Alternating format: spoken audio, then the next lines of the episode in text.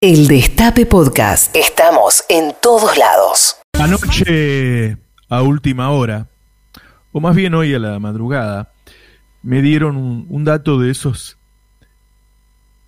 que uno recibe muy pocas veces. En este caso es la primera vez porque este dato económico nunca se verificó en la Argentina. La caída de la economía en abril fue la más alta de la historia la caída de la economía en abril fue superior al 40%. Eh, hay algunos que dicen que llegó al 50%, pero como mínimo, digamos que al no tener la cifra exacta, lo más riguroso es decir que fue de más del 40%. La economía se achicó casi a la mitad en abril. Y esa es la principal razón por la que se va a, flexibilizar la cuarentena. Em, si esto se sostuviera en el tiempo, si vos estás unos meses con la economía funcionando por la mitad, lo que haces es perder la mitad de los empleos, más o menos. Más o menos. ¿sí? Y la mitad de los empleos son eh, millones. Por eso, me dicen que van a abrir, ya ahora hablan de 1.500 fábricas.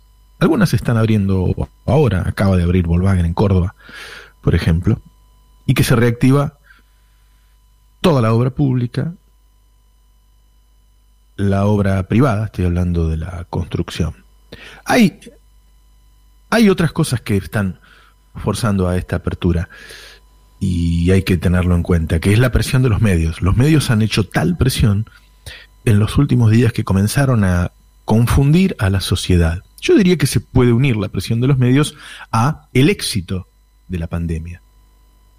Es decir, como la gente ve que hay pocos contagios y los periodistas en los medios le dicen todos los días que hay que terminar con la cuarentena, hay cierto temor oficial a que haya focos de desobediencia civil.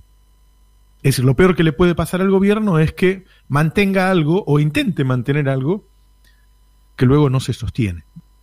Hay que decir también que el hecho de que geográficamente se vaya marcando un contorno alrededor de dónde está el contagio y dónde no, también ayuda a pensar en la posibilidad de hacer esta apertura geográfica. Es decir, si vos mirás el mapa de los últimos días, los contagios se concentran fuertemente en la ciudad y en la provincia de Buenos Aires, alguito en el Chaco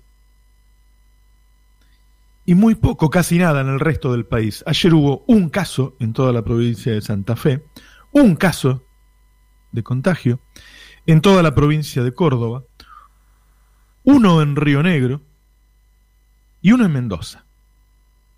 Es decir, de los 24 distritos, distritos en 18 no hubo casos. En 3 hubo un caso. Prácticamente cero. Y después sí, Chaco, Ciudad de Buenos Aires y Provincia de Buenos Aires. Dentro de la provincia de Buenos Aires, que es donde más conozco, de los 135 distritos, hay casos en 50. Y en los otros 85 no hay casos. A pesar de eso, eh, en Córdoba y en Santa Fe hay cierta resistencia a una mayor apertura. Pero hay un acuerdo en que estas 1.500 empresas van a abrir. Hay, una, hay un dato que, que salió ayer que confirma que la economía está muy mal, que es que la inflación, según Ferreres, es del 0,8%. Es muy difícil medir la inflación porque hay muchas cosas que directamente no están funcionando. Vos no le podés preguntar a un restaurante cuánto subió sus precios, no, no podés preguntar cuánto subió un vuelo de Argentina a Miami, porque todas esas cosas no existen, por lo tanto no tienen precio. Pero más o menos se calcula que la inflación del INDEC va a dar 1%, la de Ferreres fue, dio 0,8%. Y eso confirma una inflación que venía arriba del 3%, que no está habiendo consumo, que la economía se destruyó. Ahora bien, ¿qué es lo que están haciendo estos días? Preparando los protocolos para que se pueda trabajar con el menor peligro del gobierno es utilizar esa frase peronista de casa al trabajo y del trabajo a casa, es decir, no se propicia la vida social, no se van a abrir bares ni restaurantes, no va a haber colegios, no va a haber espectáculos públicos, no van a trabajar los empleados estatales. La idea es empezar a trabajar. Ahora bien, ¿existe peligro en eso? Yo creo que sí. Yo creo que sí. Eh, lo que vemos todos los días en la televisión es decir, no, es que Italia, que Estados Unidos, que Córdoba, que, que España empezaron. Bueno, pero ellos dejaron el pico de la pandemia atrás.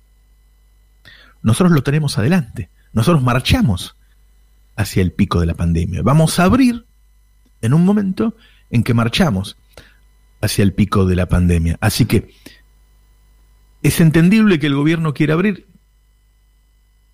bueno, nadie quiere perder millones de empleos. Ahora hay otro dato ahí para tomar en cuenta, porque si la inflación es del 0,8%, quiere decir que la emisión no está generando inflación. Si la emisión no está generando inflación, uno podría decir, bueno, podemos tirar un par de meses más emitiendo y esperar. Y ahí se genera la discusión, el debate, la tensión.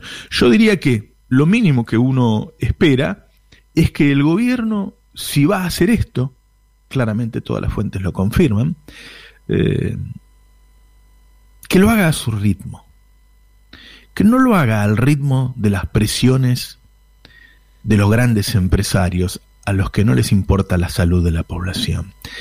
Si tenemos que flexibilizar la cuarentena, no sé si se le va a buscar algún otro nombre, ese nombre es el nombre que le pusimos los medios, eh, que se haga al ritmo de Alberto, diría yo o ya que ayer se reunieron de Alberto y de Cristina, que no se haga al ritmo de Roca y de Clarín. Comenzamos un camino más peligroso que el que veníamos transcurriendo. Vamos a salir a trabajar. Muchísimos argentinos. Ojalá lo maneje el gobierno. El Destape Podcast. Estamos en todos lados.